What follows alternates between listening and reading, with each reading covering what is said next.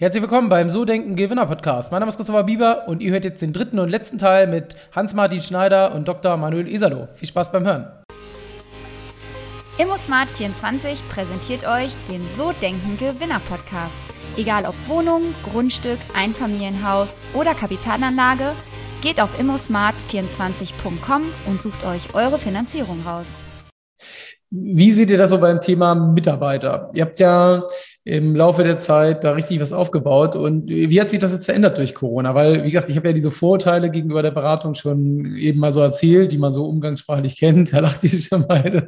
Wahrscheinlich hört ihr das nicht zum ersten Mal. Aber ähm, wie ist das in der Realität? Also wie funktioniert Führung bei euch? Wie strukturiert ihr das? Vor allen Dingen, was mich interessieren würde, es hat ja jetzt durch Corona ähm, dann, ich sag mal, wahrscheinlich einen ganz schönen Wechsel gegeben, weil vorher kannte man ja ähm, Beratung eher so, dass die Beratung beim Kunden ist. Jetzt ist es natürlich äh, wahrscheinlich schwieriger gewesen die letzten Jahre, weil ja vielleicht auch ihr gar nicht zu Kunden fahren konntet teilweise. Wie, wie habt ihr das gemacht? Also kann man das so vorstellen, vor von den 100 Leuten waren wahrscheinlich fünf im Office, 95 beim Kunden so gefühlt. Und äh, jetzt muss es ja genau andersrum sein. Also äh, wie habt ihr das gemacht? Wie funktioniert Unternehmensberatung jetzt sozusagen?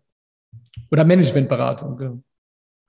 Also das ist tatsächlich ein, ein großer Unterschied, da hast du recht. Auch ich bin immer jeden Montagmorgen 6.20 Uhr erster Flieger und dann vier Tage mindestens vor Ort beim Kunden unterwegs. Und dann bist du plötzlich mit einer Vollbremsung auf einmal zu Hause. Ja.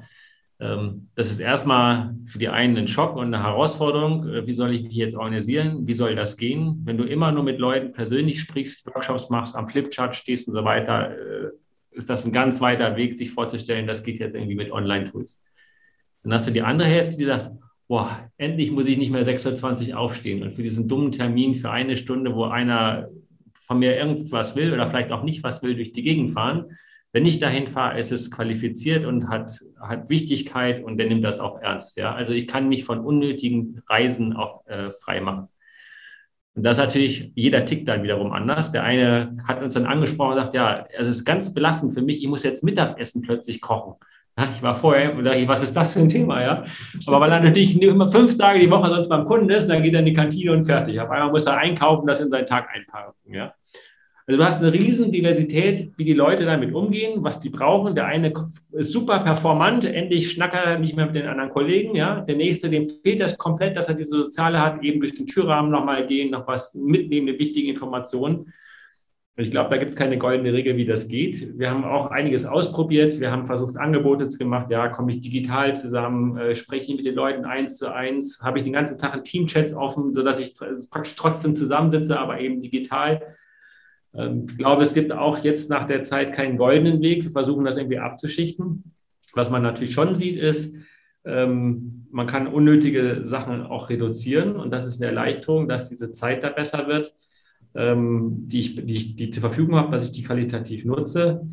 Ähm, aber diesen Connect zu halten zu den Menschen, ja, das ist, glaube ich, schwierig. Da muss man investieren, da muss man andere Wege gehen als vorher, dass man wirklich das miteinander hat. Und gerade für uns, ja, wo ich eben nicht nur Arbeitszeit irgendwo abliefere, sondern es soll ja dieses Family-Business sein, das zeichnet uns aus, ist das durchaus eine Herausforderung, ja, an der wir weiter experimentieren, auch jetzt, weil es ein New Normal geben wird. Wie gehen wir damit zukünftig um? Ja, sehe ich genauso. Christopher, das ist eine äh, super Frage. Wir hatten total Angst vor dieser ersten Geschichte, ja, was passiert jetzt? Und jetzt können wir ganz neutral sagen, sind wir so ein bisschen auch die Gewinner, ja, weil alle mussten, ja, wir haben Kunden, die sind seit zwei Jahren im Homeoffice, ja, wenn die mal zu uns kommen durften, so im Sommer, als das ging, die waren richtig happy. Ähm, wir waren natürlich auch gut vorbereitet, weil wir natürlich durch unsere Offices vorher schon dezentral äh, Videokonferenzen und alles hatten. Wir haben das natürlich jetzt nochmal gepusht, nochmal äh, die ersten Büros umgebaut, ziehen auch in Düsseldorf nochmal ein neues äh, Büro, das wirklich dann auch Hightech ist, dass wir diese Videokonferenzen, so wie du es jetzt auch siehst, bei uns hier in so einem kleinen Zimmer mit Schallschutz hier oben, was man gar nicht so ahnen kann, ähm, was einfach wichtig ist, dass der Kunde uns auch in so einer Situation professionell erlebt. Da investieren wir. Ähm, wir sehen, dass wir viel Reisezeit rausnehmen können, übrigens auch für den Kunden, ja, der ja auch dann im Stress ist und so vielleicht auch öfter kurz mit uns Kontakt haben kann. Also es ändert sich sehr viel. Ähm, es ist natürlich noch ein ganz wichtiger Punkt, wie lernt man neue Menschen kennen. Auch das funktioniert, haben wir festgestellt in den letzten zwei Jahren. Also es kann auch die, ähm, die, das Kundenmanagement und die Akquisition darüber laufen. Aber halt immer, wenn man sich auch Zeit nimmt, ja, und wenn man, wenn man da äh, dann entsprechende Mittel zur Verfügung hat. Und ähm, wir sehen, dass das unser Business ganz nachhaltig ändert. Aber wir werden auch zurückgehen zu so einem Hybridmodell. Also für mich wäre Hybrid überhaupt das Wort des Jahres, wenn es den Wellenbrecher nicht gab, weil ab sofort ist eh alles Hybrid. Ja, und das wird die Zukunft sein. Also den ganzen Slack rausschneiden und sagen, wenn wir nur kurze Meetings haben, dann äh, Video und dann, wenn es wirklich wichtig ist, vor Ort oder bei uns. Wir haben auch schöne Räume, auch unsere Räume umgebaut, weil immer weniger äh, Kunden immer weniger Platz haben, immer weniger, ab, immer mehr abmieten, dass die auch tolle Räume haben, wenn sie mal zu uns kommen äh, möchten und mit uns arbeiten wollen. Und so versuchen wir Atmosphäre zu schaffen, dass wir diese Transformation halt hinbekommen, weil wir das als Kundenbeziehung sehen. Ja.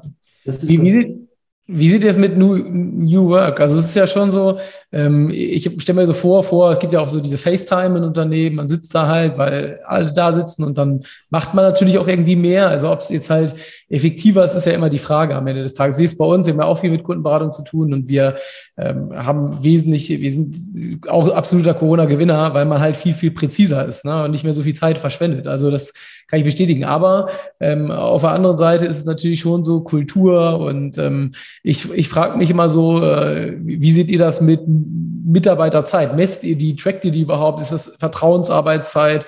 Ähm, am Ende des Tages, wenn 100 Leute bei euch im Homeoffice sitzen, könnt ihr auch nicht sehen, arbeiten die arbeiten die nicht. Also, oder geht es nur noch darum, die Arbeit fertig zu kriegen? Also, wie, wie, wie seht ihr das so, diese ganze Geschichte? Weil ich glaube schon, dass da ganz schön was passiert im Moment. Ja, es ist, äh, so wie Manuel gesagt es gibt eigentlich zwei äh, Arten von Mitarbeitern, merkt man auch heute, ja. Die Mitarbeiter, die keinen Bock auf Homeoffice haben, die sind bei uns im Büro. Die, die waren immer im Büro, ja. Die sind auch während der Welle, wir haben getestet, wie die irren. Wir tragen eigentlich Masken äh, am Arbeitsplatz. Wenn wir sitzen, dann keine. Ansonsten, wenn wir uns bewegen hier, wir halten uns perfekt an Corona. Wir sind jetzt, glaube ich, zu 99,99 Prozent geimpft und fast auch alle geboostert. Aber am Ende des Tages ist es so, dass es einfach unterschiedliche Typen gibt. Das wird bei euch auch so sein, nehme ich an. Welche, die noch ein bisschen Anschluss brauchen und für die haben wir das Büro offen und die Leute können das auch nutzen. Und für die anderen, äh, die sind effektiver von zu Hause aus. Das sind eh strukturierte Typen, ja, die, die machen das.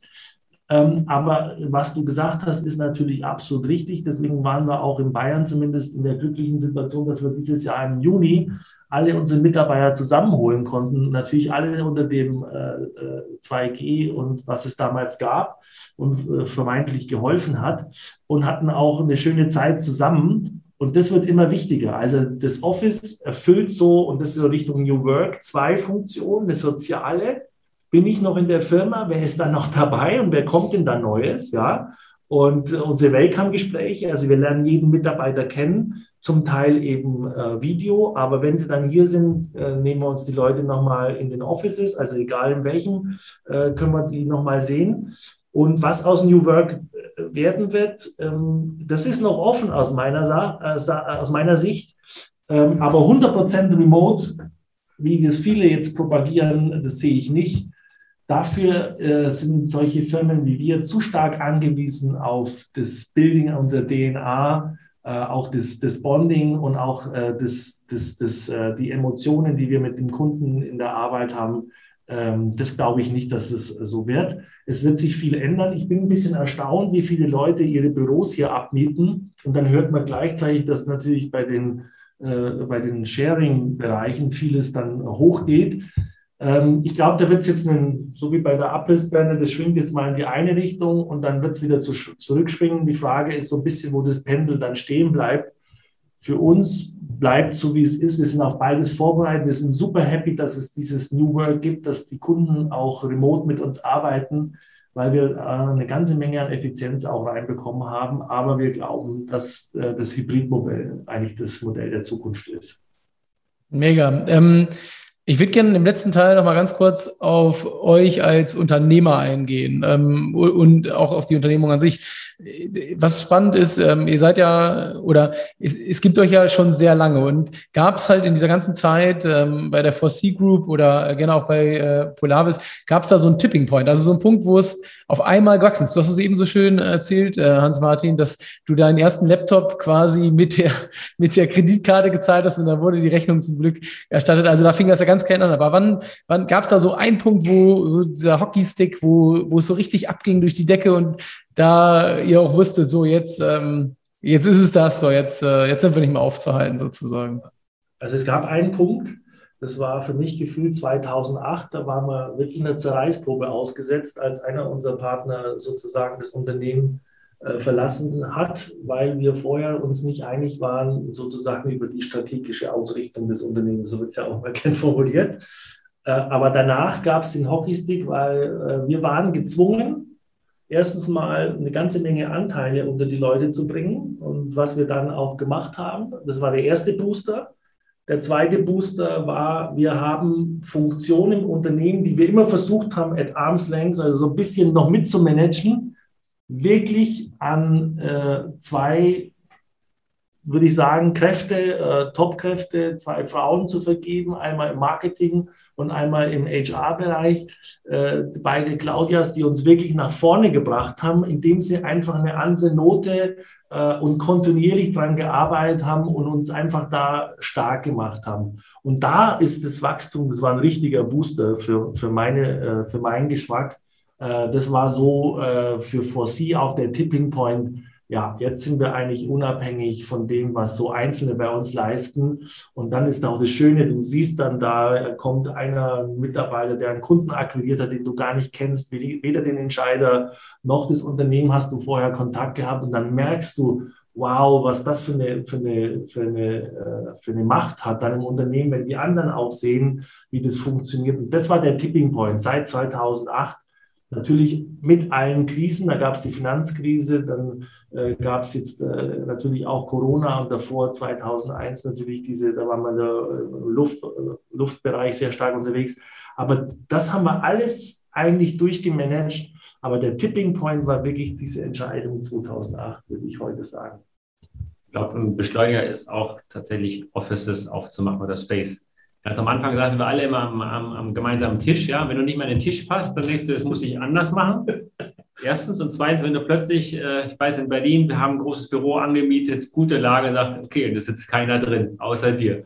ja, dann weißt du, da müssen jetzt Leute rein, ja, und da sollen auch Leute rein. Und so haben wir das mit den weiteren Offices auch gehabt. Es gab immer jemanden, der das dann maßgeblich von uns geführt hat.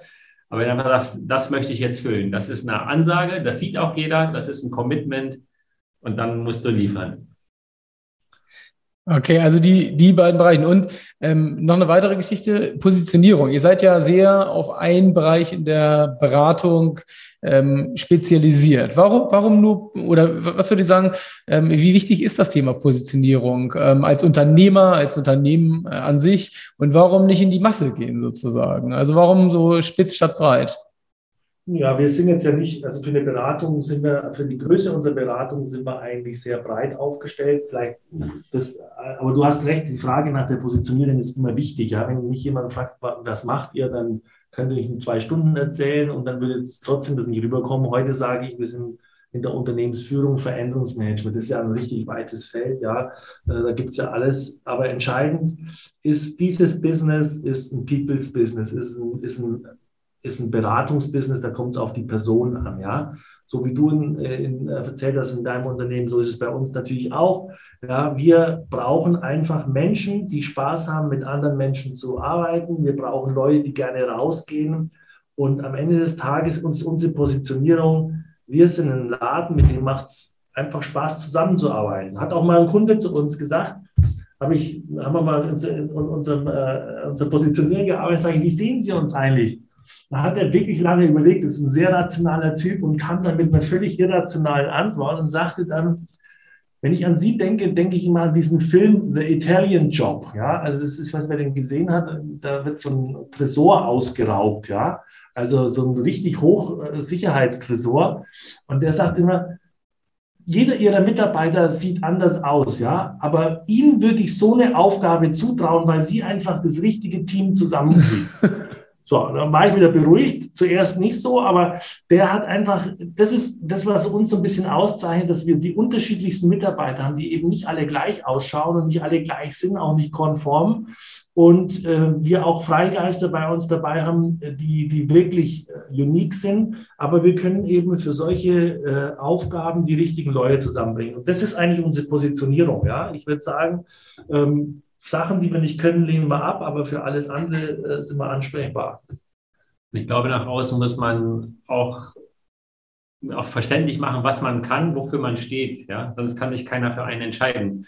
Und bei Polaris zum Beispiel war das ein ganz klares Commitment dann auch, weil wir haben natürlich vorher schon begonnen vor dem Spin-off. Aber wenn du sagst, wir machen Beratung und übrigens, wir können es auch liefern und wir sind dann auch noch in der Technik dabei, das ist zu diffus. Das, das kann man nicht. Man kann das nicht alles abdecken, weil man unterschiedliche Skills braucht. Deswegen war da auch ein ganz bewusster Schritt, eben ein eigenes Unternehmen, ein eigenes Team, das genau die richtigen Skills verbindet. Und das ist dann für die Leute auch greifbar, weil man weiß, wofür man steht. Und wenn ich mich darauf einlasse, kann ich Folgendes erwarten. Also dieses Erwartungsmanagement, ich glaube, das ist ganz wichtig. Und meistens glaubt man, man kann das auch noch mitmachen, aber dann verzettelt man sich. Ja? Man verzettelt sich selber und auch für die draußen ist es nicht so klar, was man macht. Also man muss ein klares Angebot schaffen, damit sich auch jemand für einen entscheiden kann war zum Teil auch eine Lernkurve und nicht immer ganz einfach. Also dieses Reduzieren auf ein Minimum, auf klare Positionierung ist, glaube ich, ganz schwer und ist eine Aufgabe, die man immer wieder rausholen muss und sich immer wieder vorhalten muss. Ist noch klar, was ich machen will, wofür ich stehe, warum schätzen mich meine Kunden eigentlich, was macht mein Produkt aus, damit man sich da weiterentwickelt und im Markt auch marktfähig bleibt. Ja, bei dem Bild vielleicht zu bleiben mit dem Beifahrer auf Zeit, ja. Wir liefern die Beifahrer und der Manuel mit Polaris würde das Auto liefern, ja. Und dann, wenn ein Kunde eben dann eine Rallye fahren will für dieses Thema Transformation ins Krankenhaus der Zukunft, dann ist das das Bild, ja. Also wir machen die Projekte, wir machen die Transformation und Polaris liefert die Hardware und die Software dazu. Und wo investiert ihr am meisten Geld? Also ist das wirklich in Mitarbeiter? Ist irgendwie, ist das, aber auch, wie ist das mit äh, Vertrieb, Marketing, äh, neue Kundengewinnung, Kundenveranstaltungen? Also wo, beziehungsweise die, noch mal ein bisschen spezifizierter, wo investiert ihr am meisten und vor allen Dingen, was bringt am meisten Wachstum? Das wäre, das wäre nochmal spannend. Ja, das hat sich auch geändert. Ähm, ähm, natürlich momentan investieren wir, würde ich sagen, das meiste in die Mitarbeiter mit Abstand. Also äh, nicht nur in das Finden von guten Mitarbeitern, sondern auch in das ähm, Ausbilden unserer Mitarbeiter. Also wir haben immer eine sehr dezidierte Aufstellung. Wir wissen eigentlich jeden Monat genau und auch normiert, wie viel Prozent äh, der Zeit äh, wir für die Mitarbeiter wo investieren. Das ist auch wichtig. Also würde ich sagen, alles unterhalb der Partner, da geht ein Großteil in die Ausbildung, ins Training, auch in diese äh, Themen. Das ist übrigens auch beim Kunden, wo wir manchmal nicht alles abrechnen, wenn wir was Neues ausprobieren. Ja, das geht aber auch in die andere Richtung. Bei den Partnern ist es natürlich schon in die Kundenbeziehung. Wir würden gar nicht Akquise das so nennen, weil viele unserer Kunden begleiten uns über Jahre, über Jahrzehnte jetzt schon ähm, in unterschiedlichen Positionen, wenn sie wechseln. Also wir investieren da wahnsinnig viel ins Netzwerk, um mit den Kunden in Kontakt zu bleiben, auch wenn sie mal irgendwo anders hinwechseln und erstmal nichts haben äh, für uns oder mit uns arbeiten äh, wollen äh, oder weil es eben das Problem gerade nicht äh, gibt, ja, dann trotzdem zahlt sich das einfach aus, ähm, äh, mit dem Kunden da so eng zusammen zu bleiben. Und ich habe auch oft Meetings gehabt, da bin ich dann wieder rausgegangen, war, war nichts. Und dann sagte aber der, der CEO, der CFO da, sagte dann, wissen Sie, was das Schöne ist an Ihnen, Herr Schneider? Sie kommen seit Jahren immer mit der gleichen Visitenkarte. Ja? Und das zeigt eigentlich, äh, das zeigt eigentlich so ein bisschen, dass das der Kunde schon spürt. Ja? Es zahlt sich halt nicht so kurzfristig aus, aber das ist unsere Denke. Unsere Denke ist einfach langfristig und da investieren wir eigentlich in Akquise und Kundenbeziehungsmanagement auf Partnerlevel dann, äh, würde ich sagen, das meiste. Und bei Polaris ist es da, das geht ja eher vielleicht noch um technische Geschichten oder das ist da auch eher die, die Mitarbeiter? Ja, ich muss, äh, wir entwickeln unsere Software selbst und das in einer engen Kundenbeziehung immer, damit es für die Kunden passend auch ist und äh, damit es auch wirklich die, den, den Nutzen trifft und liefern kann, den die Kunden brauchen. Das heißt, gute Entwickler ist natürlich schwierig, ja, aber wir finden Leute, die entsprechend was Besseres tun wollen, Besseres im Sinne äh, für die Gesellschaft, ja, auch das Purpose-Thema wieder, das spielt uns in die Hand. also Mitarbeiter aufbauen. Und das Zweite ist, ich muss natürlich gute Qualität abliefern, damit ich auch gerade bei einem, bei einem so einem kritischen Thema, äh, wir arbeiten mit Patientendaten, mit Gesundheitsdaten, dass sich auch die, die Kliniken darauf äh, einlassen können. Das heißt, äh, gute Arbeit machen, gute Produkte liefern, das ist das Erste aus unserer Sicht. Und dann gibt es auch entsprechende Nachfrage am Markt. Natürlich ähm, muss man auch präsent sein, aber es ist, ja, es geht jeder unterschiedlich ein. Manche gehen mit viel Trommelwirbel ran und machen viel Marketing und dann am Ende sind die Kunden enttäuscht, wenn es dann nicht geliefert wird. Wir versuchen eher den umgekehrten Weg. Äh, wir sind etwas mit den leiseren Tönen. Manchmal vielleicht, glaube ich, könnten wir auch lauter sein, ähm, aber mit den leiseren Tönen und liefern dann halt. Ja, das heißt, wenn ich was verspreche, halte ich es ein. Es ist eine Kundenbeziehung auf Augenhöhe. Und ich kann mich darauf verlassen, wenn ich etwas bereitstelle, dann funktioniert es auch. Als Beispiel, wir haben gerade ein Impfzentrum ausgestattet. Kollegen hatten da drei Wochen Zeitvorlauf. Der Landkreis hat gesagt, wir stellen das ein, das Klinikum muss es machen. Die haben sich bei uns gemeldet und innerhalb von zwei Wochen konnten wir da ein digitales Portal aufbauen und da laufen Tausende von Terminen täglich rein. Das Ding läuft stabil und die können ihre Prozesse managen. Ja, das ist wirklich, wenn es drauf ankommt, auch liefern, nicht nur was versprechen. Und äh, das ist für uns das Wichtige, dass das, dass das passt und dass wir das auch immer zusichern können. Mega. Dann habe ich hier die, die letzte Frage an euch beide. Und ähm, das ist, wenn ihr, seid ihr beide den Schritt Richtung Unternehmertum gegangen. Was würdet ihr Menschen mitgeben, die darüber nachdenken? Also die vielleicht vor dieser Entscheidung stehen. Ähm, was, was würdet ihr denn mitgeben? Ist jetzt natürlich sehr schwierig, aber also sehr schwierig, da eine kurze Präzise zu geben. Aber habt ihr da was aus dem Bauch oder was würdet ihr sagen? Was ist wirklich entscheidend? Was, was gibt ihr denn mit? Also bei mir war es wenn man zurückblickt, denkt man, sagt, oh, hätte ich gewusst, wie anstrengend das wird, hätte ich das vielleicht nicht gemacht an der einen oder anderen Stelle. Das hat man ja häufiger. Und ich glaube, ähm, wenn man grundsätzlich sich das vorstellen kann, muss man es ausprobieren, ja. Man muss aber äh, entsprechend auch sich darauf vorbereiten. Ich glaube, das haben wir auch transportiert und auch über deine Fragen äh, herausgearbeitet. Man muss einen gewissen längeren Atem haben dafür, ja. Und, und sagen, das wird nicht laufen. Ich, es gibt kaum Themen, die 1a durchlaufen, so wie geplant. Es gibt immer Neuigkeiten, es gibt immer Veränderungen, es gibt immer Rückschläge. Und äh, man, es muss einem klar sein, dass das kein, kein einfacher Weg ist, der sich aber darüber auszahlt, dass am Ende, wenn ich es richtig mache, vielleicht auch anders, als ich es geplant habe, aber dass was Neues rauskommt. Und daran muss ich Spaß haben. Ja? Und ich muss mich einfach darauf einlassen und nicht die Sorge haben und bei jeder äh, Sekunde sich fragen, mache ich das Richtige? Ja? Wenn ich das kann und sage, das, das möchte ich mir mehr antun quasi, äh, dann ist das die Voraussetzung. Und dann muss ich einfach was finden, was mir wirklich Spaß macht. Und wenn ich merke, ich bin total frustriert, das bringt mich nicht voran, dann auch den Mut haben, vielleicht ist das nicht der richtige Weg. Ja, und vielleicht von meiner Seite, wir haben auch viel über Fehler gesprochen, jetzt hier so ein bisschen in der Vergangenheit.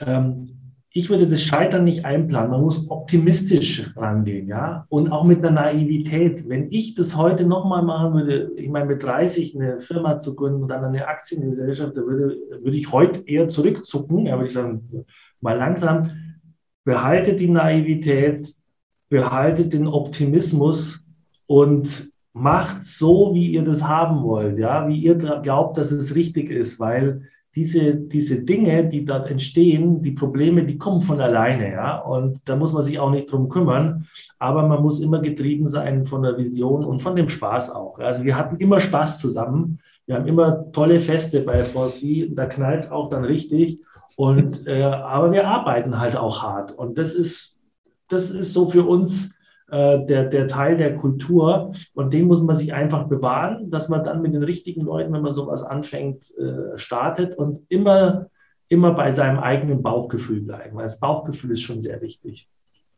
Ja, mega. Vielen, vielen Dank euch beiden für das Interview, für die Zeit. Ich bin gespannt, äh, was da in den nächsten Jahren passiert. Und ja, danke, danke, dass ihr da wart. Ja, danke, Christoph, für deine Zeit und für die angenehme Atmosphäre. Hat wirklich Spaß gemacht. Vielen Dank. Das war der letzte Teil mit den beiden. Ich hoffe, dir hat Spaß gemacht und du bist dann nächste Woche wieder zum nächsten Interview mit dabei. Ciao, ciao.